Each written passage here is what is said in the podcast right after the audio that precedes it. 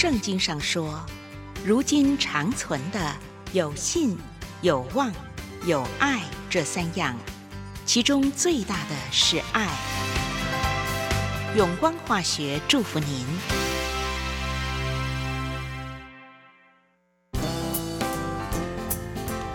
台北 FM 九零点九，佳音广播电台。桃园 FM 一零四点三，Go Go Radio；宜兰 FM 九零点三，Love Radio。这里是佳音 Love 联播网，精彩节目，欢迎继续收听。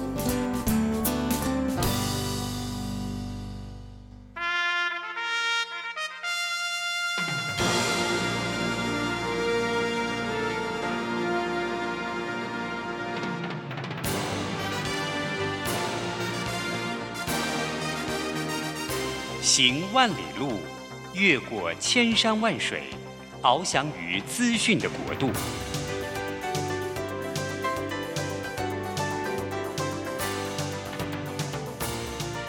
以全方位的视野，飞向更高更远的目标。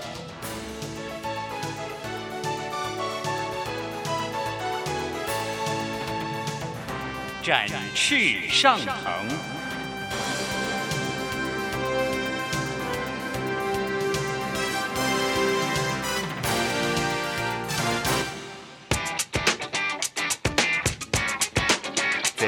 改变的时代中，让我们学习用新思维、新眼光，掌握新趋势，给自己一个看得见的未来。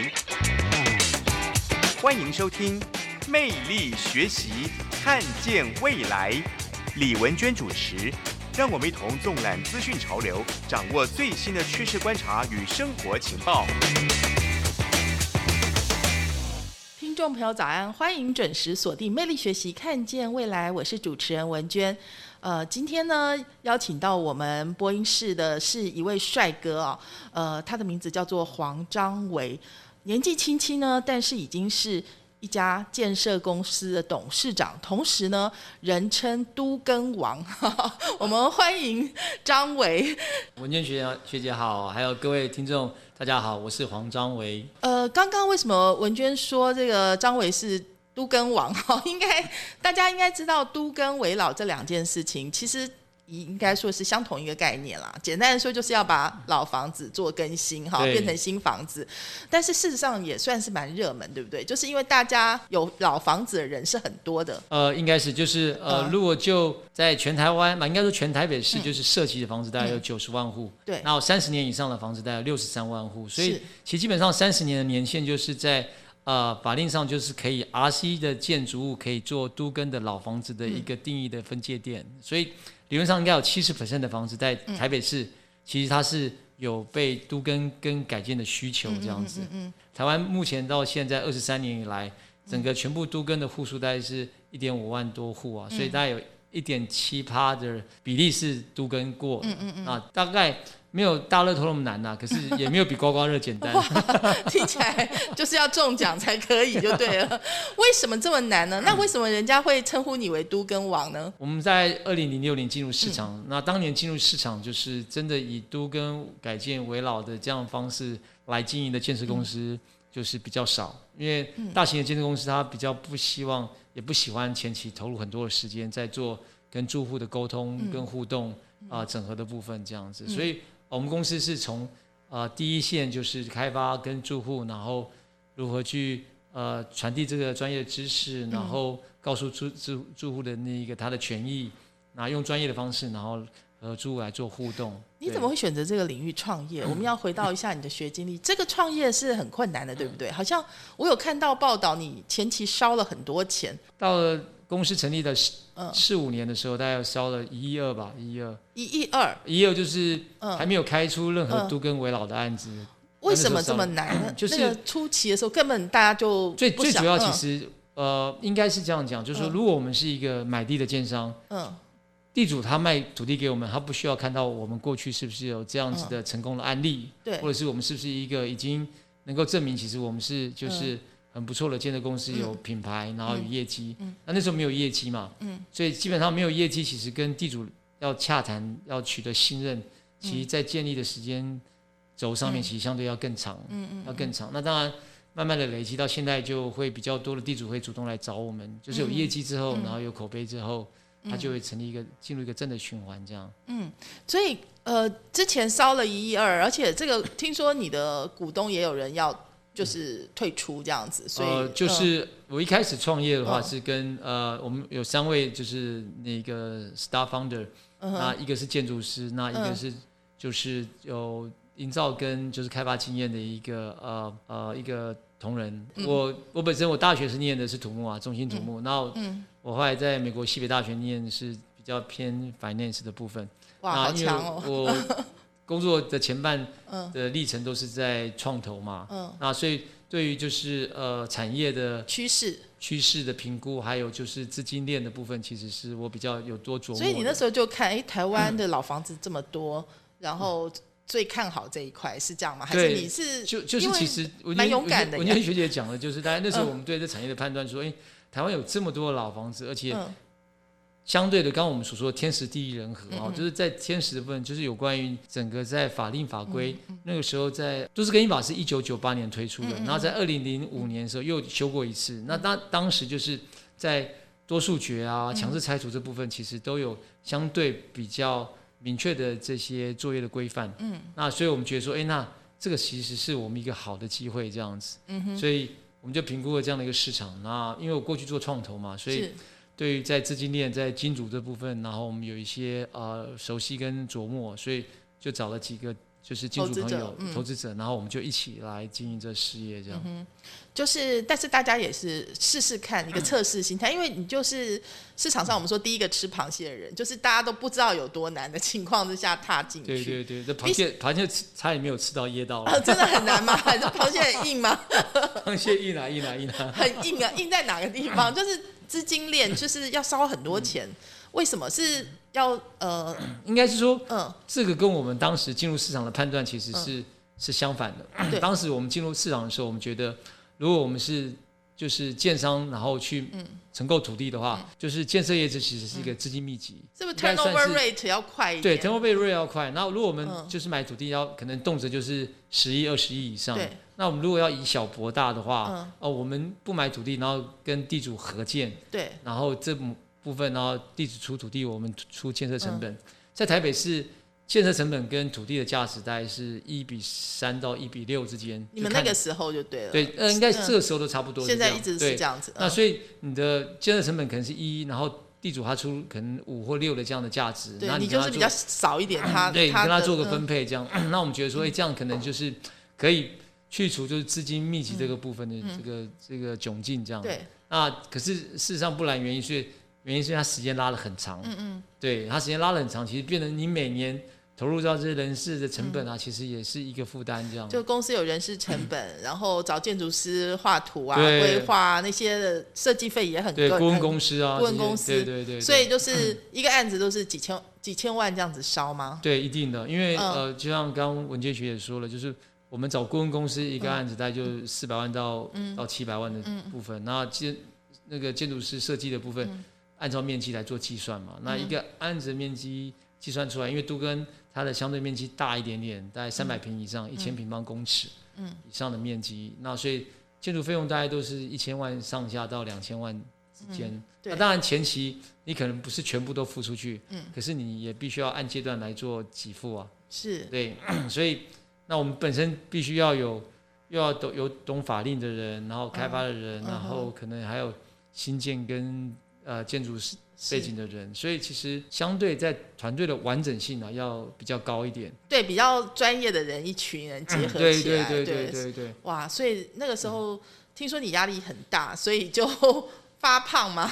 对啊，就 就是是应酬应酬应酬最多，生病就是应酬家就、就是有高血压，然后食道逆流啊，嗯。然后食道十五公分灼烂、灼灼烧啊，然对。后还有一些比如说重度脂肪肝这些问题。你你知道，因为我认识张伟是几年前，其实我邀请他上我另外一个节目，然后那时候谈的是他的跑步型男人生，然 后对，而且那时候他有把照片拿出来，before after，真的差别很大耶。只要看到照片，人就会吓一跳，这样子应该有冻龄二十五岁左右的感 觉的效果，这样。这样这样讲起来，像跑步是我的主业。是，现在是不是有一点这种感觉？跑步，因为你的座右铭是一步一脚印嘛？对，一步一脚印。因为更你的公司叫做更新建设嘛，那先先谈一下更新为什么取这个名字啊？哦，其实更新这两个字，其实谐音就是都市更新的更新。哦，就是我们希望去。就是 renew 这个城市这样子，然后那跟这个字，我们觉得是它是又有一个意涵，就是在耕耘这个土地，就是因为我们如何去耕耘每一片的土地，然后让土地可以重新的长出，对，就是它的新芽跟新的这个面貌这样子，所以我们取了一个更新。是那新呢？新就是就是我们觉得我们做这个建设的行业，它就是一个耕耘，然后新传，哦，新传，对，代代相传，它是一个代代相传，它是一个可能就是未来往后看的五十年、一百年的一个。可以给下一代，或是给下一个，就是台北市或是城市里面的都市人，然后有更好的居住环境，这样。哇，很有 feel 大家应该有感觉到，就是人文的这个部分，哈，关怀的部分，都市更新，或者说我们说围绕重建，它本来就是一个需要花很大的耐力跟毅力，哦，恒毅力去进行的一个工作。所以这也就跟你跑步开始跑吧马拉松有异曲同工之妙，对不对？差不多，就这两个的，嗯，中。兼就是中心思想其实差不多，所以身体的问题出了状况，然后我们这产业又常需要交际应酬，不管是公部门啊，或是师地主这样，所以看了医生几次，医生说要做一些身体上的和作息上的一些调整。那我思考了半天，觉得哎，跑步应该是一个最方便的。我只要任何时间就是穿了球鞋，我大概半个小时我就可以把这个东西这个运动做完，不像去打高尔夫球，你可能要。四个人一组，然后开很远的这个车子，然后等，然后打完洗完澡，大家吃个饭回来就半天或一天就去了。是是，嗯。那我觉得跑步其实可以让我其实也可以一个人跑，嗯那也可以一群人跑。是。所以它其实是很有弹性的一个运动的方式，这样。哦，所以跑马拉松是一个全民运动这样子啊？对，就是一个一个健康的显学。张伟学长说一下你的成绩，好让我们羡慕一下。没有没有，就目前的就是全马的。就是 personal best PB 的话是两小时五十六分三十秒这样。是神吗？对，这不是神，这不是神，这是这还是一般人的状态，一般的状态。是是是，哇！而且我我上次采访那个张伟雄的时候，他就是去跑那个四大马拉松，然后讲那个波士顿马拉松的故事啊，对，大家都非常羡慕。但现在就没有办法跑了，所以就只能跑线上版。你有没有也也跑线上版啊？哦，有啊有，我们就是十月份有一个线上。坡马了，所以跟一群台大 EMB 的学长姐，还有那个郭瑞祥呃院长，大家都一起报名。那你自己觉得线上跟就是自己实际去跑有什么不一样？说不定线线上也有线上的好玩。嗯，哦，当线上就是比较 flexible 嘛，然后比较啊，他就没有限，就是你一定要哪一天什么时间哪一个赛道完成，所以你有可以自己去挑选时间时段还有地点的一个方式。那弹性是比较大了，那不过就是因为波士顿马，它就是全世界最古老的，就是马拉松的殿堂，所以去的氛围还是不一样。那我们还是希望疫情可以赶快退散。对，而且又有美女在那边，对对 大家有打气，对不对？All you can kiss。对，我有印象的。那你也可以安排一些这样子线上的时候，线上的时候，对，也要招募一下。会有人叫文娟学姐来帮我们招募招募一下，看听众朋友有没有需要一起参与一下。我们干脆就是来复刻一个，对不对？对对对，也可以这样做。也可以，我们我们应该会在那个福和桥的河滨这样。好棒哦！等时间地点我们确认的时候，可以跟文娟学长学姐来。哦，那我要加入一下，报告一下，至少拉拉队这样子。哎，好有趣哦！Boston 城市大概有五十多万人，那到马就是 Boston 那个坡马那一天的时候，应该说那段时间，其实他们都把就是全世界飞过去参加波士顿马拉松的这些选手，都当做就是一个非常非常。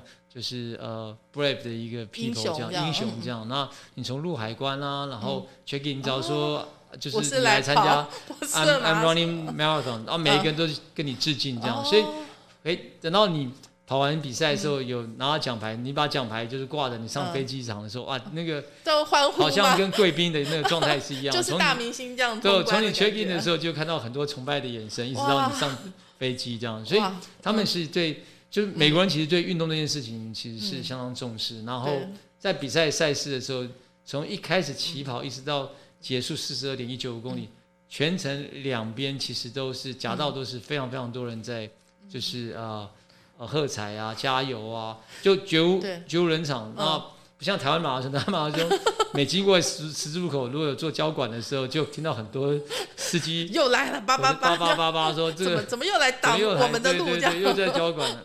他们那个地方就是其实对嗯。这这个比赛是非常非常崇敬的。哦，那我们跑到二十一公里的时候，就有一个 Wesley College，嗯，那 Wesley College 是美国就是最历史最悠久的一个女子的一个大学。对，那我们的那个以前国母啊，就是呃蒋宋宋美龄龄女就是士就是那个学校理学卫斯理院对。对对那卫斯理学院的时候，他们就会举那个白色的，就是他们做的那个嗯。壁报啊牌牌子啊，上面写说 I don't run but I kiss，就是类似这样 对的牌子这样。所以哦。只要经过那里有举牌的女生，嗯你就 Oh you can kiss 啊，这怎样都希望疫情赶快结束，对 赶快回去这样对。对对。哇，这太好玩了！马拉松跟都跟它有异曲同工之妙，对不对？呃，马拉松跟都根嗯都是，就生命中有一种绝对啦，就是嗯绝对不能放弃。哦，对就是这件事情，就是不能放弃这件事情，就是在心中其实是第一个，就是你的中心的一个指导的一个原则。是我绝不会放弃这样，我一定要迎向终点这样。迎向终点。嗯，然后第二就是他可能过程中就需要很多的尝试，然后嗯。练习、尝试、练习、尝试、练习。对。你还是需要技巧，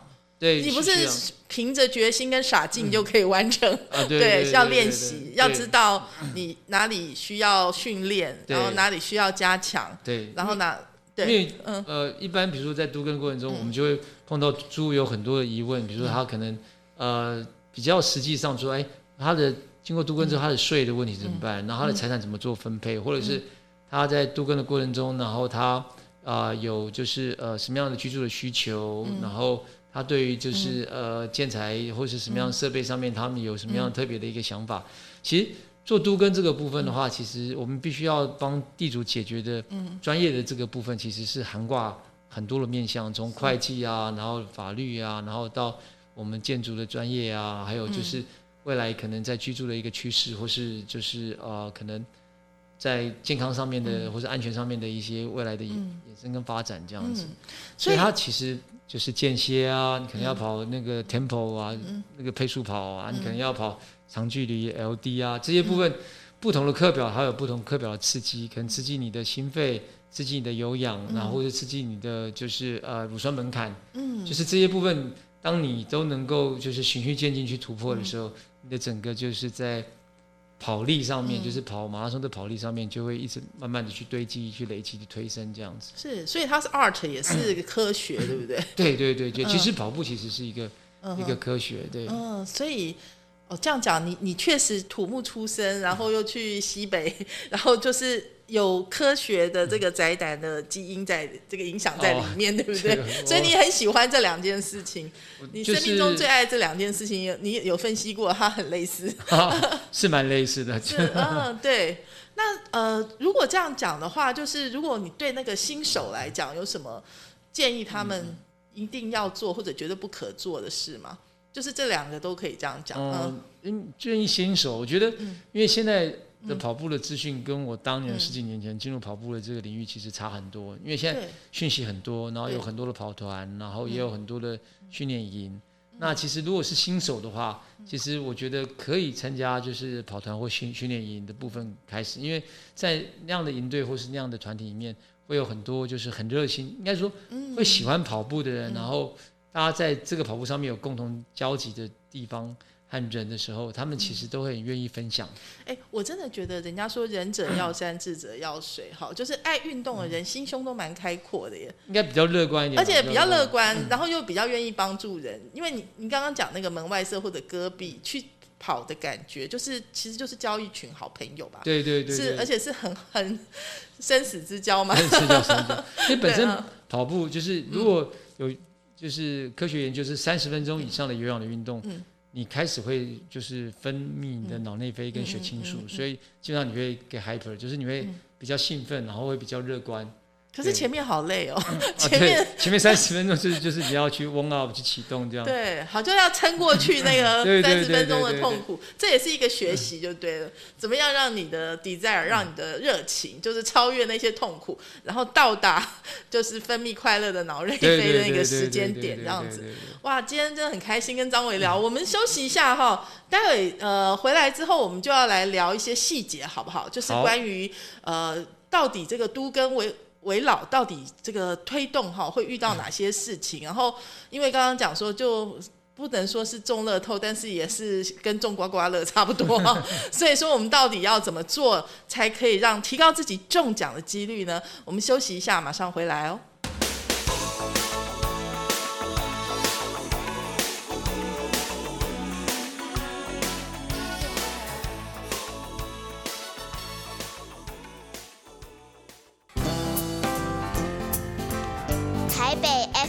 九零点九，佳音广播电台；桃园 FM 一零四点三，Go Go Radio；宜兰 FM 九零点三，Love Radio。这里是佳音 Love 联播网，精彩节目，欢迎继续收听。欢迎回来，魅力学习，看见未来。呃，今天我们专访的呢是一位跑步的型男董事长，同时呢也是人称台北都跟王的这个老旧社区当个例子好了。因为刚刚其实我们有聊到很难的地方，其实是在人，对不对？就是因对为人人的想法，对对，因为你们要的基地就是不能太复杂嘛，所以像我我在的华夏也有八十四户这样子，嗯所以呢地主要整合起来是很困难的。我我说一下我自己好了，就你就当做我的顾问好不好？就是说我应该怎么来做解决这样子。第一个就是说。我们想要做一个重，因为呃，我们有请人分析嘛，他们就是说，哎，走围老比较好，但是围老它有奖励，那个年限对对对，时对辰奖励，还有时辰奖励规模奖励，对。对，快到了，所以说没有在几月之前又又少了多少容积这样子，所以可是要做这件事情好难哦，所以常常有人说这是一块看得到吃不到的大饼，就是户数不能太高，对不对？人的部分。应该是这样，嗯。就是呃，在都根法令里面，就是呃，可以成就都根的这样子一个基地的范围的大小，嗯。最小面积是一千平方公尺，一千平方公尺要换算就是三百零三平嘛、然后三百零三平，它两面临路的话，它就可以有申请都根的这样子的一个权限。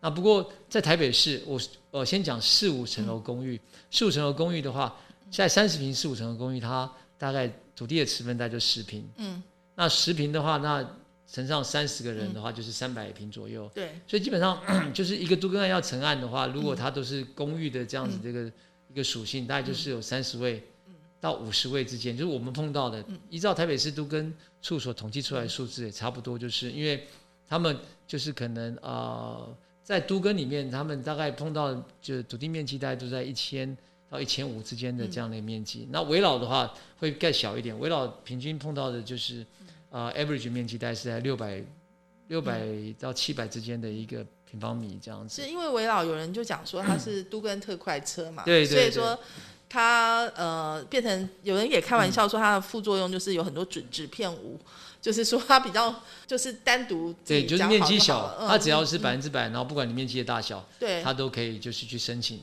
对，对，所以那那现在会时间会不会倒转过来？就是以之前有一阵子围老是大幅的增加，对不对？现在，是不是时程奖励会慢慢说之后会、嗯会有个翻转吗？还不至于到翻转，就是现在嗯。从一百零六年开始推围老到现在，短短的就是三年多四年时间，已经有五百零八个案子成案。嗯嗯。那都更案从就是民国八十七年一直到二零二零年二十三年的时间，就大概只有四百七十个二个案子。嗯，好所以那案子的比例啊，其实四年内的这个累积的能量还是超过过去二十三年在都根的部分。我说围老，所以这几年围老应该还是一热门个热门嗯跟显学这样。对那可他唯一的困难就是要百分之百同意嘛。对，就是人很难搞啊。就是说，所以你们的经验怎么样情况会最容易？同质性要要尽量是一致性，比较就是三就比如说我们全三十个部都是，五十个地主，他可能同质性要比较一致性。就是我全部都是 小学老师 退休的，还是全部都是就是我刚刚所说的同质性，嗯就是说他可能就是在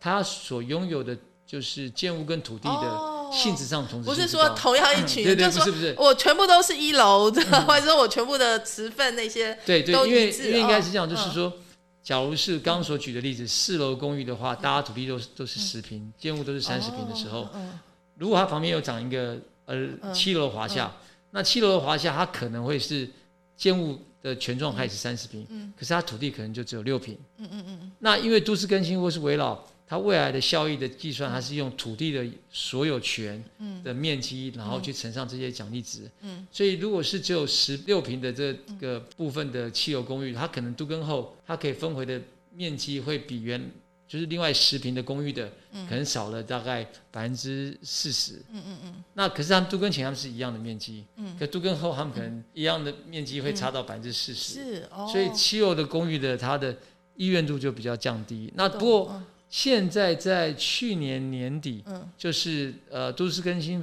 法为了要克服这个问题，它对于六楼以上有电梯六楼以上的公寓，它有另呃就华夏它有另外一个奖励的方式，就是是圆融乘以一点二倍，对。就是原来它已经盖的比较多了嘛，哈，是。盖的比较多，然后是用楼地板面积来看，它是盖的比较多，可是土地比较少。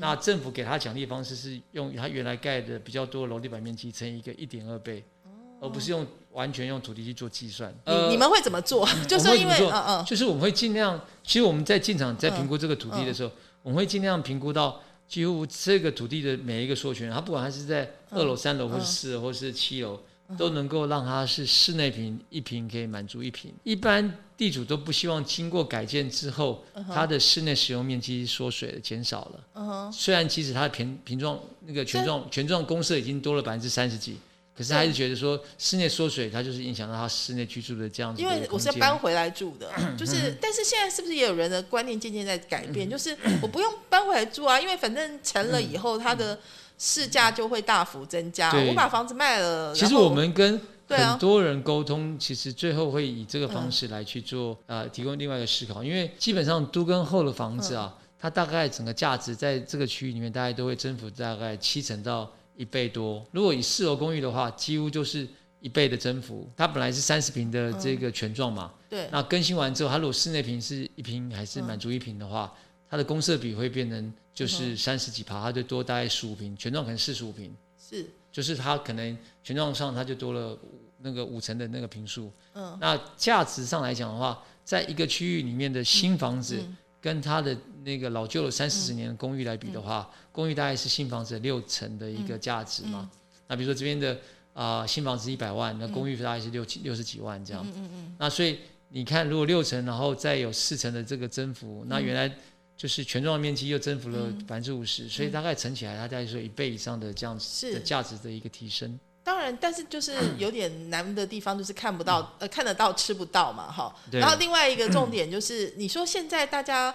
呃，反正他们一定会讲的一个就是，哎，我的更新的话要重建的话，我房我要另外租房子的钱，对不对？对，然后啊搬迁啊，对还有租金补贴、啊，还有补权产权的问题啊，就是可能老老人家跟第二代的意见会不一样，对不对？哦，讲到这个部分，我就是我们最常碰到在嗯租更的过程中，然后没有办法解决，其实就是在财产分配的部对分。其实不是只有老人家跟小孩，嗯通常就是很多就是可能住在这一户的，对，他可能是比如说是兄弟姐妹是大哥戚，嗯。那可能弟弟住在其他地方，嗯。可是可能都更完之后，上一辈就希望说，就是趁有这次都更的时候，嗯。就是让他财产就是哥哥一半，弟弟一半。对，嗯，那会原来使用的全部的可能是哥哥，对，哥哥不爽了，对他改建之后，嗯。他只能就是分回这个的一半的那个面积，嗯。那另外一半的部分弟弟他就可以有一样的一般的权利，所以通常就是弟弟会同意，然后哥哥不会同意。所以围老要百分之百同意，真的不容易耶。可是对，还是可会就会牵扯以到很多的这些遍地开花的原因，就是世上的奖励，还是你们的那个能、能力这样。所以你自己沟通这么多的案子中间，印象比较深刻的有什么可以分享一下吗？当然，就是我想这个就跟那个爱情一样，就是永远第一次会是让你最怀念、最深刻第一个嗯对对对，我们初第一个恋这样入坑案是在啊，它叫根西，在罗斯福路嗯呃普城街跟嗯那个师大路的那个 corner 这样。对，那它现在是呃。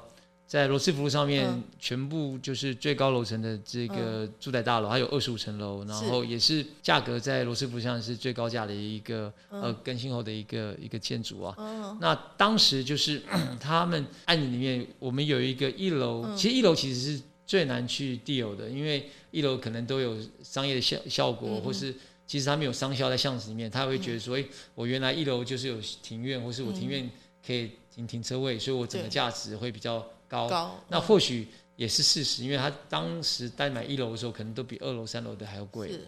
那那个区域其实就已经开杂货店开了嗯。几十年的时间，这样，然后就好像日本那个忘忧解忧杂货店一样，哦。他把他的杂货店然后腾出来，成为让住户们然后碰到都根的问题或是有疑问的时候，嗯可以去那边解忧解惑。哇，就是他本身他自己很投入在都根这个事情，他为什么会投入这件事情？因为就是因为你其实变成他的好朋友嘛？应该 这样，其实他们家族在现在是四楼的公，在改建前他们是四楼公寓，嗯。可是，在四楼公寓在改建以前，其实他们嗯。是日式的平房，哦，就是他爸爸就是林金元林老先生，他们以前是日式的平房，他们相对家族相对大的相对大的所有权人这样，哦然后经过了就是四楼公寓在四十几年之后，又碰到第二次 KO 改建的机会，哦所以他们家对于改建这件事情其实是是拥抱的，是接受的，因为他们家曾经跟建商就改建一次合作过一次，所以然后他他是能接受这对，件四几年后，他们要跟建商再合作一次，嗯其实对他们俩虽然年代已经久远，可是并不是个陌生的事情。是，待会呢，听个医院回来之后，我再请教一下张伟啊，因为刚刚讲说建商、建商、建商有大有小，因为现在除了你们之外，很多人也在做这件事情，对对对，怎么挑啊？好，我们休息一下，回来再聊哦。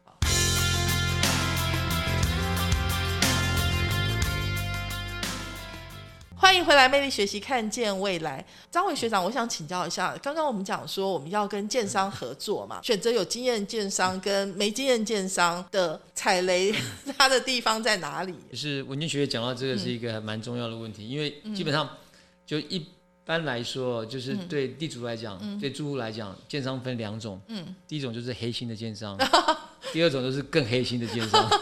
所以 这一话意思的话，就是说，其实一山般还一般对 对建商的观感其实都不是太正面。嗯。那当然，这个部分很大原因是来自于资讯不对称。对，对，因为资讯不对称，其实就又衍生地主有两种，嗯。一种是就是害怕上当的地主，对对，嗯。那第二种是非常非常害怕会上当的地主。还有一个状况是，通常你要整合就很难了。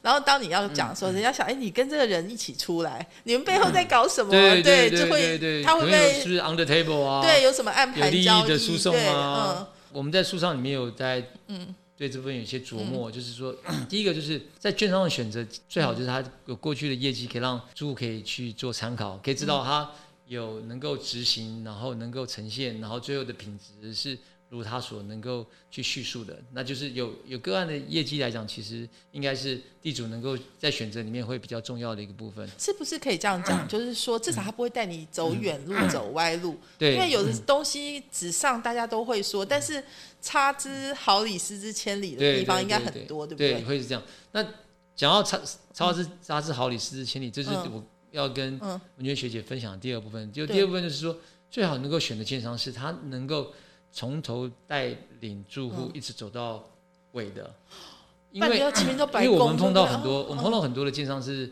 他不愿意投投入前期的这样子的一个、嗯。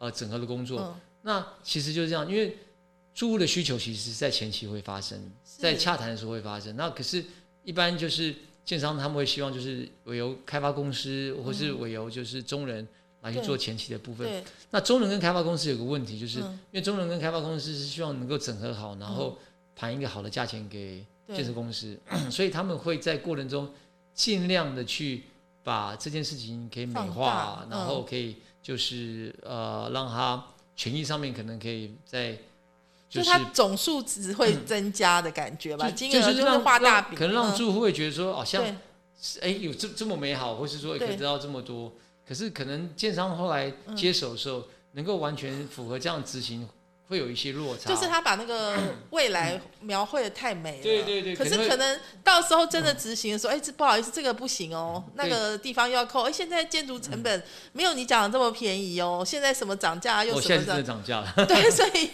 就是问题会渐渐出现，就是有点是前面要劝你嫁过来的时候，花言巧语讲对对对讲对对尽这样子，然后一旦 上了这上了个床之后，就变成那个苦命的媳妇，什么都要那个辛苦的做这样子，就嗯是如果能够嗯，一条龙前到后能够让陪住户走过，这其实是一个蛮重要的事情。那第第三个就是我们要说，就是说一般的大的建设公司，它可能比较不会去折中，就是个别地主的需求。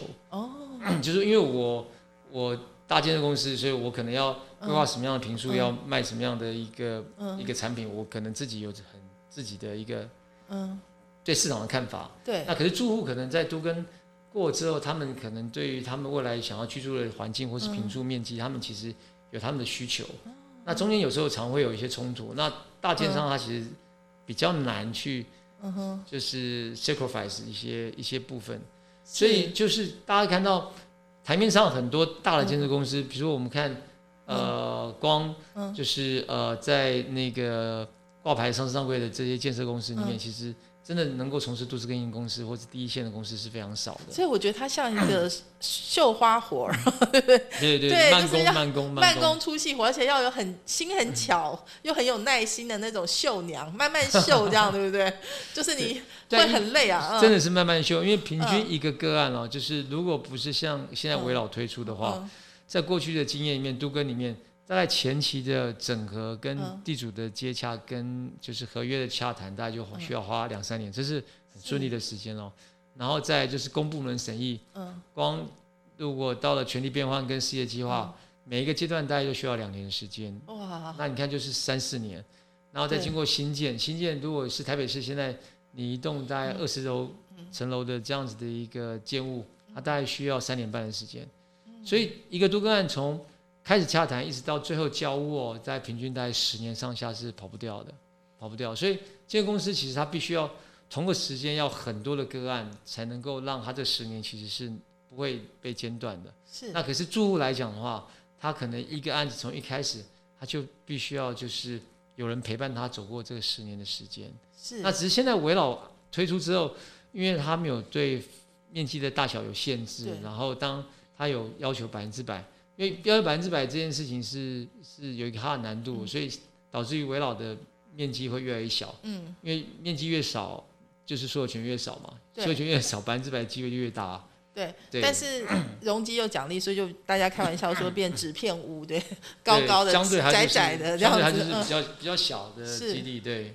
那可是对市容并没有很 很加分，对不对？这样子很破碎，对啊我必须要讲，在台湾嗯所谓的都市更新，其实它是建物的更新，它不是都市的更新。所以台湾就是我们就是点的方式，没有办法是成一个面或是一个线。所以政策会不会有一点点改变呢？另外，刚刚我们有讲到说，这个有品牌的建商将来建案推出的时候会有溢价效果嘛？对不对对对对对，我们休息一下，请那个张伟学长继续讲这个部分，好不好？好，就是溢价效果，哈，大概会有多大的差别？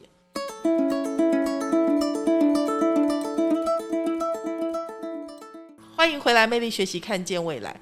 我们其实买房子也会看建商，对不对？对对，就是你的了解，这个目前在这一块，嗯就是都市更新跟围绕重建这一块，建商的品牌效果大吗？呃，基本上还是有建商品牌效果，比如说我们嗯常常碰到像润泰啊，或是普珍啊，嗯那他们在当地区域，他们应该在推案上面应该还是会有比区域多个三 percent、五 percent 的这样子的一个价值的一个一个差异的部分，一个差异部分，尤其在景气可能好的时间的时候，它可能品牌的效益会会更大一点点，更大一点点。所以说，呃，如果我现在有老房子，然后打算要推动这件事情的话，第一件事情先去有耐心的跟你跑马拉松，就是有没有没有，就是对 学习一下。就是我们刚嗯刚所嗯。就是呃嗯。讨论，就是可能就第一个要找第一个有有成案的经验，嗯。然后第二个他愿意全程就是一条龙的服务，嗯嗯。嗯然后那个第三个部分的话，就是他可能就是他本身在呃开发或是其他嗯不同的这个面向的部分的这个可能法令上面啦，或是甚至于嗯。呃会计啊，或是那个呃那个法律啊，他可嗯能都能够提供这些 advice 给给住嗯。户。因为如果是大建商，他去买地，其实他就不用管会计的东西或是法律的事情，因为因为地地主就地主不需要有财产就是分配或继承啊，或是规划的问题。是那这些东西可能就大建商他在买地在从化区的时候，他就不需要考虑这些是。方方面面的部分。因为现现在网络科技很发达，好，对对对那你们的经验就是在重建会啊，或者说是呃沟通意见的时候，科技有没有一些帮忙？还是你觉得哎，还是要面对面，科慢慢的应该是这样。其实现在人嗯因为资讯的就是取得的成本现在是低的，所嗯。以基本上我们碰到的住户哦，他们如果是用嗯。功，他们大概都会在网络上爬文，大概大概都爬到你们嗯对知识，嗯。呃，应该不是爬文，就对于这些围绕相关的知识，大概都有一个大概五六成的了解。对，五六成了解，那可能在辅以我嗯。们就是、呃专业的叙述，还有一些个案的案例的这样的一嗯。个分享。那他们本身大概就能够抓到跟能够拿到的这嗯个就是呃理解的程度，大概八九成应该是没有问题。是。所以呢，我们觉得希望这个彩券，大家 如果说你现在是希望开始做的话，其实真的不能够说是纯运气啦，还是努力，对不对？对，当然是努力，当然努力。所以虽然成功很低，但是这个只要有决心，好，有足够的这个呃毅力，一直跑下去，就是可以到达终点。真的，我们我们常嗯跟同仁讲，就像那个梁静茹的那个《勇气》那首歌一样，就是 只要你的眼神的肯定啊，我们的努力就有意义啊。是 是是，好，那我们最后还是要讲一下什么样的情况比较容易失败，好不好？就是应该你们也有遇到过我，们非常多非常多，我们嗯每年嗯评估的案子到跟成案的几率嗯。大概不到百分之十，不到百分哇，之十。还有所以百分之九十的失败我每败，年大概，我们每年大概嗯。评估的个案嗯。就是有呃，请我们就是来做一些呃，嗯。就是开案前的一些呃看合约啊，或是嗯基地的评估，大概有一百多件。那每年可以真的 survive 下来，可以就是在程序里面，我们在呃呃继续在耕耘的话，大概不到五件这样。活活不下来的原因，除了刚刚说的，就是产权过于复杂应该这样呀、然后人的问题，对还然后还有什么呢？啊，还有一个就是，如果在有商效的区域的话，那难度也很高。哦，就是比如说在中华东路上面的店面嗯可能他认为它是二楼或三楼的，可能是两倍、三倍的价值，因为中华东路上面的店面，它可能是一个就是非常非常黄金的一个地带。那所以我们一般倾向我们找的区域嗯。都会是在镜像里面，哦。因为镜像里面基本上就是做商业使用的比较少，顶多它可能就是呃拿来当停车位啊，或是它有一个花园，那它的价值可能就会比楼上可能多个百分之十五。或那就是多个比较容易谈对百分之十五或者嗯百分之二十，而不是两倍、三倍这样子的一个、哦一个差异。对，不过这样子讲起来的话，就是现在不是呃实体经济有点因为 COVID 的关系有影响，然后所以店面的价值都一直租租租不出去，也对许也是一个好时机，对。不对？对，二三楼的地主来讲是一个好时机，现在是一个好时机，大家要赶快掌握，赶快来推动，赶快推动。对对，今天非常谢谢张伟来到魅力学习，看到未来哦，也希望呢，听众朋友，你们的这个手上这张彩券哈，有机会可以真的中奖。就是说，其实呢，这个不管说是居住环境、居住正义，或者是市容哈，都是一件非常值得了解的事情。今天谢谢张维，谢谢文娟，谢谢听众朋友你的收听，我们下周同一时间空中再会喽，拜拜。拜拜。